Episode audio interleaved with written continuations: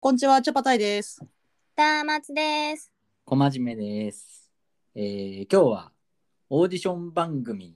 を浅く広く喋ろうの回です。イエス。イエーイは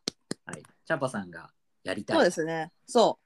これ、私の持ち込み会で、えっ、と、まあさ、最近さ、まあ、オンこのさ、スキアリって、その、オンラインコンテンツをいろいろ喋って拍手してこうの回だけど、まあ、オンラインコンテンツって本当にさ、この1年でさ、めちゃめちゃ増えたじゃん。うん、もう隅々まであるしなんかもうエンタメとしてさ当然のようにオンラインある中でさう。ん。うんじゃあ今今ヒートアップしててそういう例えば芝居とかそういう音楽とかそういうことじゃなくてみんなが見てるオンライン番組ってなんだろうって思ってさいやこれサバイバル番組だなって思ってうん。もうこのサバイバル番組それ自体がもう戦国時代になってきてるじゃない。そうね。そう増えそうましたからね。そうそうそうそうでこれがさもっとすごいのがさその中国が版プルちあの中国版のオーディション番組「うん中やん」っていうやつをもう見てて、もうこれはあの中国のネットフリックスみたいなプラットフォームでネットで、まあ、見れるんだけど、はいはい。まあ、こういうのとかも海外のやつまでもうオンラインで全部ほぼリアタイっていう感じで見れるからさうん。が今オンラインコンテンツとして一番ホットなのってサバイバル番組じゃないって思ったんだよね。なるほど。うん。それさ、確かサバイバル番組っていうか、サバイバル言葉を一般的に使ってるの。私、オーディション番組全然追ってないから。あーでもそうか今なんとなくサバイバル番組って私言っちゃってたけどオーディション番組っていうよりかサバイバル番組って言ってる人の方が多いかもねにそうなんだ。なんとなくそんな気がするあでも私がさあの関連リンクで送ったさうん。今あの6月の頭に出てるリアルサウンドのさ、はいはいはい。あのー記事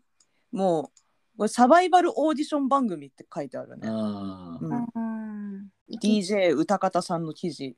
でやっぱサバイバル要素も多いし今そのなんだろう朝やんみたいに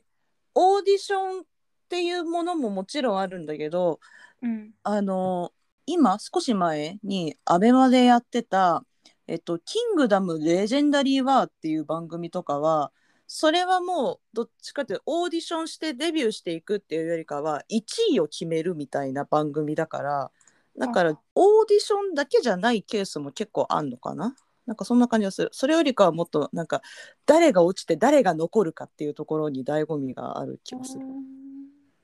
うんもう、その、それは、その番組の場合は、もうみんなデビューしてたり、事務所入ってたりとかして、ちそうょっと知られてる人がより有名になる、なれるってこと、一応取れば。そうそうそう特にその「キングダム」っていうこれは韓国の、えっとアイドルサバイバル番組なんだけどあのまさしくその通りであのもうとっくにデビューもしててみんな知ってるアイドルボーイズアイドルグループなんだけどスーパービッグヒットまでは行ってないみたいな人たちが各各事務所から出てきて、うん、でそのなんていうのかな曲とステージの完成度を競うみたいな感じになってる。で完成度を競いすぎてあのシルク・ドゥ・ソレイユみたいになっちゃっててそれがすごい面白い ジャクドサがいいよってなってたらすすごい特殊技能っていうかさそうそうそうそ鍛錬を重ねた方々のうそうそうなの人間離れした技。人間離れしたカメラワークとうんもう演出がもう曲がすごいとかステージングがすごいとかいうよりもあの演出がすごいみたいな感じになっちゃってあの本当ねシルク・ドゥ・ソレイユだよっていう感じになっててもうあ のサバイバル番組が戦国時代すぎてみんな個性出しすぎてすごいちょっとユニークな感じにもなってきてるんだよね うーんっていうのはある。ダーマツさん全然見たことないそういうの。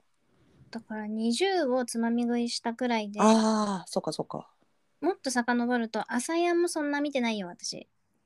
うちだなんだってってうちの地域だともう深夜にやってたからど深夜にああな最る高ほど。東京じゃないから私そっかあれテレビ東京の番組だもんねそうだよね。その昔のオーディション番組とちょっと変わってきたなと思ったのがやっぱりまあね、韓国の影響だと思いますけど、うんあのズブの素人が出てくるんじゃなくてもうすでに人気ある練習生とかあ結構もう実力あるみたいうんなのが、もう明らかな状態な人っていうのが結構いるから、うそれがやっぱりこうパフォーマンス担保されてるというか、うんある程度うんみっともなくないというか。あのーそうだね。うん、いいいいものがちゃんと作ってそれが出せるっていう状態にあることはなんかやっぱり番組として成立する一個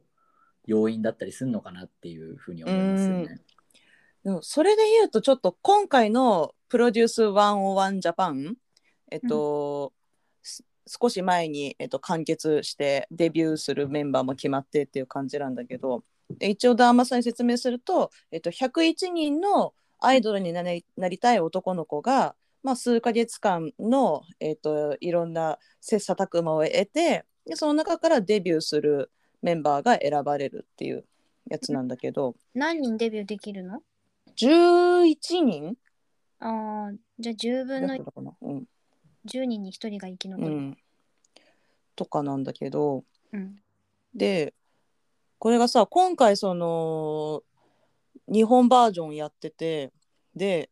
多分それはコロナの影響だと思うんだけどなんかみんなねホテル暮らしみたいな感じなんだよね。え、それモニタリングされてるってことなんかねそのみんなが自撮りしてナイトルーティンですとか、あ、の例えば荷造り荷物こういうの持ってきましたとか結構そういうそのプライベートも見せてきますみたいなのの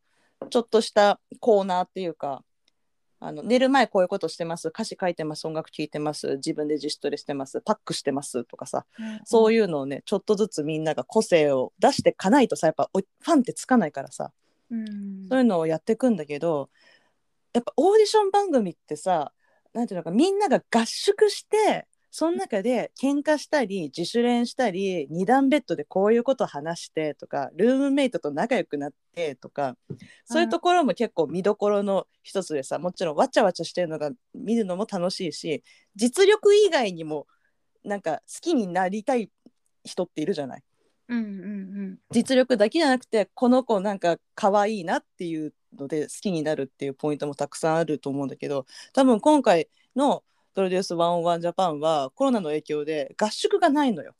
なんかみんなね、ホテルのシングルルームみたいなところで撮ってんだよね。うん。うん。なんかそれがねすごいなんかおも面白さがちょっと物足りないっていうかさ私の中では。へーもっと個人個人が、の絡みを見たい。そうそうそうそうそう。あー合宿してる風景を見たい。いや私は本当あもうこういうこと言うと本当なんか警察の人とパパトロールの人とかに見つかったりとかあのなんかもし本当に好きな人とかにちょっとグって嫌な気持ちに思われたら嫌なんだけど 「プロデュース101」のファうンんは、あの最初ものすごい不良キャラで来たけどあっという間にみんなと仲良くなってニッコニコお姫様キャラになっちゃった鶴房しおんくんっていうのが本当に素晴らしかったのよ。あの そのオーディションの一連の中でえーなんかそういうのとかを最初めっちゃトゲトゲしてて来たら噛みつくぜみたいな感じで来てたのがあっという間にみニッコニコになっちゃうみたいななんかそういうのとか見ててすごいこう視聴者としては楽しいじゃないですか、うんそういうストーリーを垣間見れるのが。うんっていうのがあんまりなくてでそれになっちゃうとみんなやっぱ実力超秀でてる人がどんどん上がっちゃうんだよね当たり前だけどああ、人気がそこに比例しちゃうっていう。そうそうそうそうちゃう。だから本当に今回の「プロデュース101」セカンドシーズンで残った人たちってもう実力がすごいんだよね。うんうん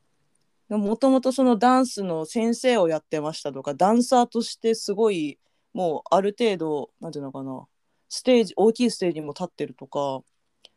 あと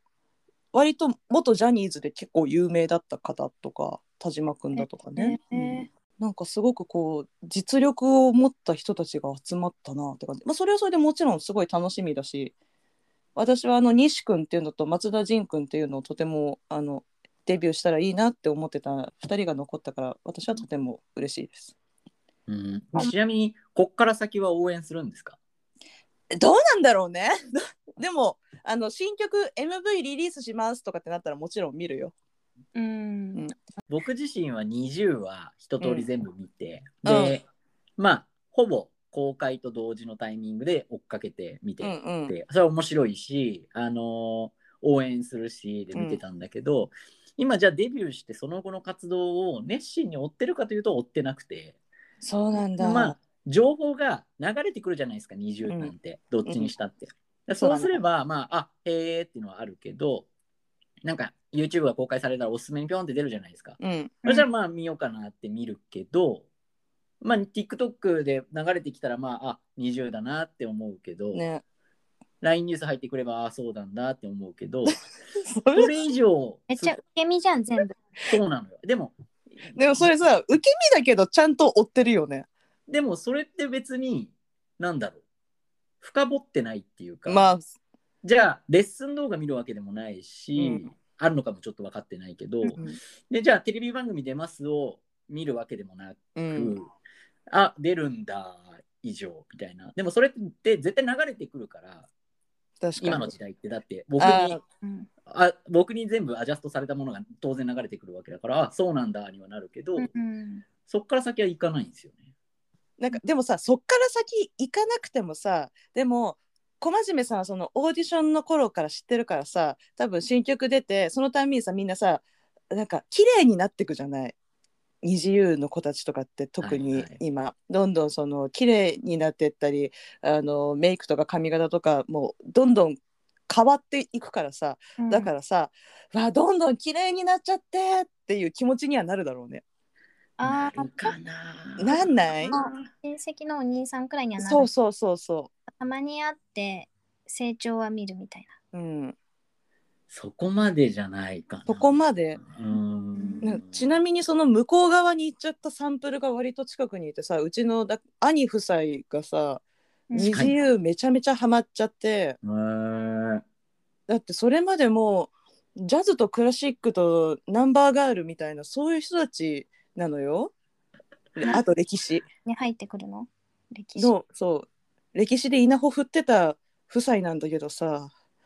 がさ「あのスッキリ」で二自由めちゃめちゃにハマって二自由と通り越して TWICE 好きになっちゃったの。あー確認なんだけど、うん20じゃないの ?20 なの ?20 でしょえ ?20?20 20? だよね。 20。え、私、二次優って完全に言って たね。そうなんだ。それね、私の20です。私の二次、二十。そもう、こもう戻れないよ、二十に。あの、 20だよ。チックストーンじゃなくてストーンズです。あ、それは読める。あ、知ってる。一応ね。だよ。チャバタイさん。はーい、すごい、私がスッキリも何も見てないのが、すすごいバレるね。すっごい。小真面目さんさ、ザファーストは見てるって言ってたっけ。ザ・ファーストは、えっと、スッキリは TVer で追っかけてて、うん。えー YouTube のアップされるのも見てはいます。おお。で、ただ、あの、応援してた14歳の男の子の名前忘れちゃったけど、あのラップが面白い子がいたんですけど、がうんら落ちてしまったので、あら結構、シュンってなんかうん。なっちゃってはいるんだけど、ー。なんかこっからでも結局世間的に盛り上がったらやっぱり追うかもしんないんですよね。うんうん。それはどこがある番組なのザ・ファースト。ザ・ファ何だろうねーストは元 AAA のスカイハイさんが主催になっててスカイハイが自費で1億での資本金でやるっていう、もう自分がプロデュースして自分がオーディション番組をプロデュースしてっていうオーディション番組を日テレと組んでやってるえー、すごー。ななんかそれもさだから、えっと、歌も歌えてダンスもでき てラップもできるいわゆるアイドルっていうかまあボーイズなんかオールマイティグループを作るみたいな感じだよね実力派グループを作るみたいなコンセプト日で本初ってそいううそうねそうそう結構いやすごい本ね面白格いあごめんそう本格的な人たちがちらっと見たことあるけど、うん強いよねうん、あの集まってる人たちが本当にすごい実力がある人たちっていうのも分かるし、実力経験者じゃなくてもあうんすごく才能の塊なんだなっていうのを、あああの外から見てても分かるような人が集まってるので、本当に完成したグループは本当にすごいグループになるだろうなっていう感触はすごいやっぱりありますよね。えーうん期待値高まるねうんもう一個「アイランド」っていうの僕うシんーズンう1かなんか見てたんですよずっと。で、んうん滝くんって男の子をずっと応援していて、うんうんあのそれは何ですかいろんな国から集まってきてる中の日本人の男の子で、うんなんか韓国のやつだよね。そうベースは韓国で滝くんはあのなんていうのかな少しちょっとなんていうのかね目が離せない愛嬌のある子というかあー追っかけたくなるようなキャラクターの子なんですけど、なんか最初はみんなちょっと不思議なやつでみんな「うんえちょっと何こいつふふ」みたいなうん、状態だったのが、なんとなくやっぱりね、みんないつの間にか目で追ってるっていうおうんーでその子は結局なんかダメで別のグループからデビューすることになったんだと思うんですけど、あそうなんだ。うん、なんかでもやっぱりそれも割と見たけどうん。追ってなくてその後うーん。だから僕自身はやっぱりこうそこの完成まではすごいやっぱりそういう気になる人がいれば見れるんだけど、うんその先まで行かないのはいつか行くものに出会えるのかうん。そういうもんなのあかーどみんなどうなんだろうと思ってもう小真面目さん完全にもうそのテレビ TV ショーとして見ちゃってるもんね。そのパッケージまででう楽しむん、とかう終わんうんあ、うんうんそうですねだからあれが別にあのドキュメンタリー番組っていうくくりになるのかな、うんうんなるんだと思うんですけどあれがドラマだとして普通に見てあ面白かったって言ってるでしょう ねそうだね。る。うん。割とそういうのに近いかも ね。うん、確かに確かに、うんそういうことかもしれないですうね、んまあでもそのその見方だとしてもまあ十分面白いもんね、うんサバイバル番組。面白いです面白いうです、ん、私もそれに多分近いけど私もそんなになんか一人の人にバーッと押すみたいな気質じゃないからさでもその中でもやっぱり見てるうちにあ彼と彼がいいなとかあの好きとかじゃないけど彼の歌はとても素敵だなとかなんかそういうあの多少の感情はやっぱ出てくる。うんかなううんん、応援したいっていう気持ちはありますよねそうそうそうそうでそその後追っかけない自分に無責任さをすごい感じるんですようん。滝くん応援しててってお前言ってたじゃんみたいなるほどな、ね。うんでもどうだろうね。まあ私も西君いいなとか松田迅君本当に素晴らしいな美美しいわとかって散々言ってたけどまあそれで投票してるわけでもないですしね申し訳あのファンの皆さん申し訳ないから YahooID 使ってないからさ Yahoo YahooID からソフトバンクに登録してたでギャオのメンバーになってるのかなんか難しくてあこれちょっとやっぱできないやってなっちゃったプデュってそのごめん投なさい票が投票があれなんじゃないですか醍醐味じゃないですかそういや知ってるよ知ってるよ ごめんなさいねそこはでもあれなのかなやっぱり世代間なのかな、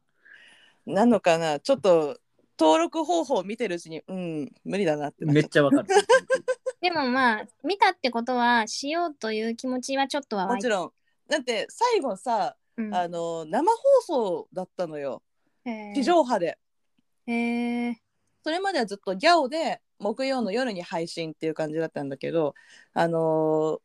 なんだえっと最後のメンバーデビューメンバー決まりますみたいなの結果発表はあの地上波で日曜のお昼に生放送だったのねだからさすがにこの祭りにはそれもリアタイで見てたし参加したいなって思ってうん。よし投票しようって思ったけど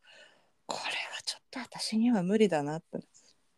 ほど結構まあ投票醍醐味だよねあのあれ中国版プデュー中安中安とかはえっとそのテンセントに入会してたら投票もできるんだけどそれとは別にスポンサーのヨーグルトドリンクについているコードを読み取るとそれが投票権になるとかでだからさ、J リーグチップス状態になるわけよ。すごいそれなんか握手券を CD として売ってるみたいな。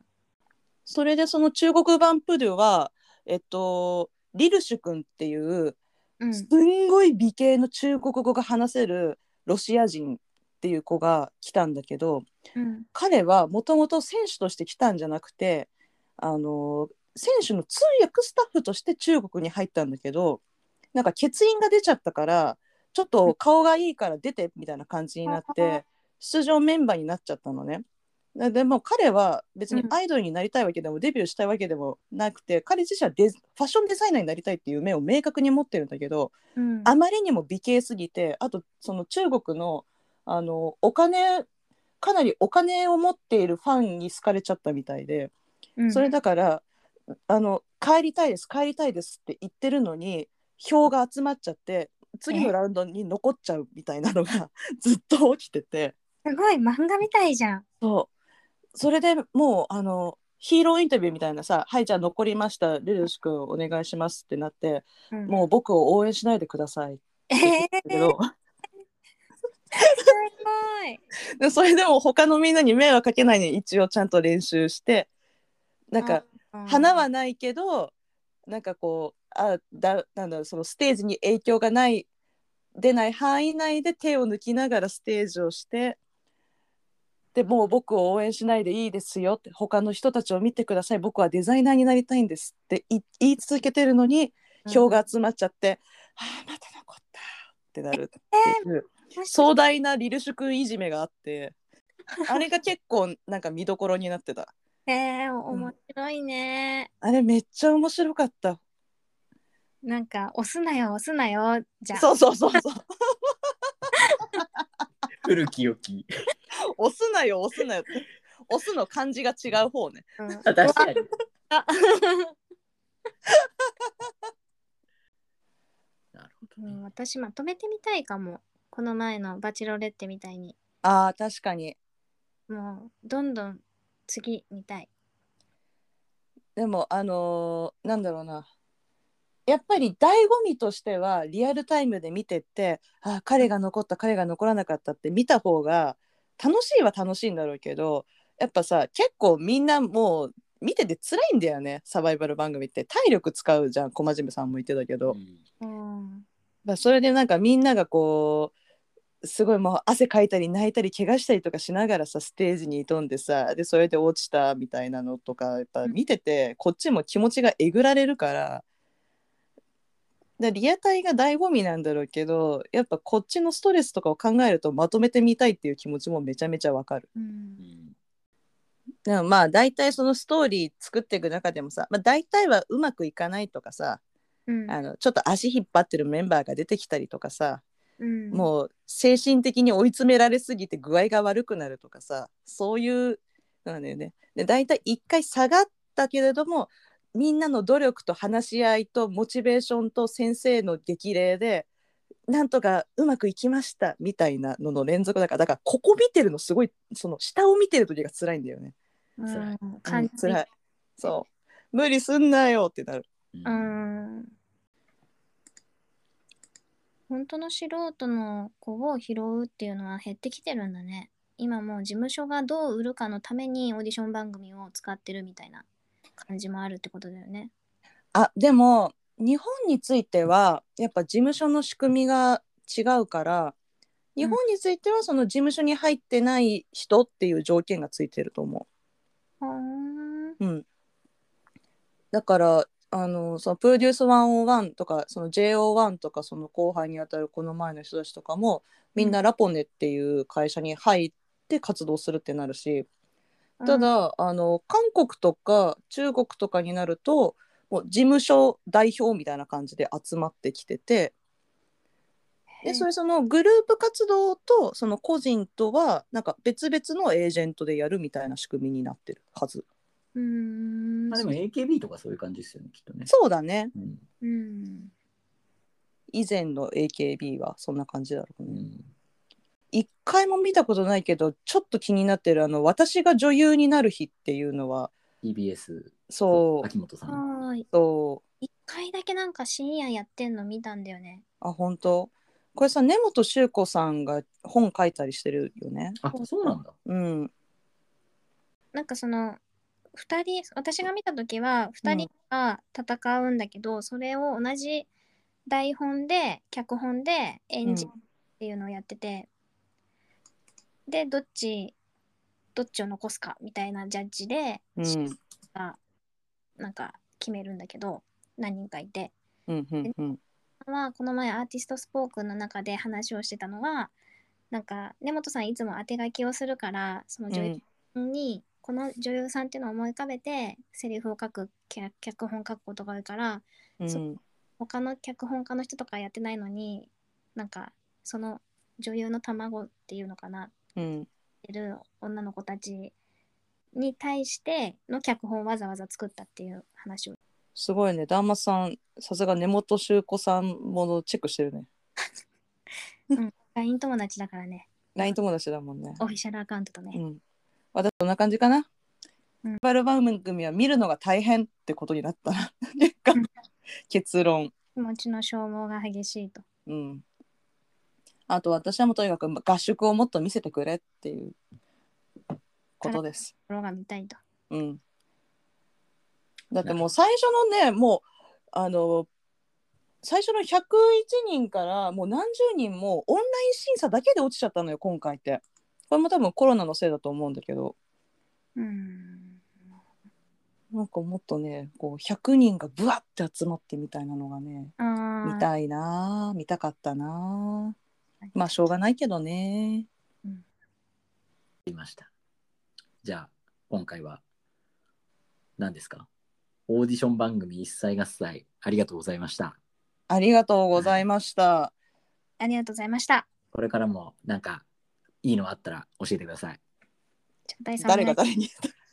ャパさんが。ジャパさんがや。はーい。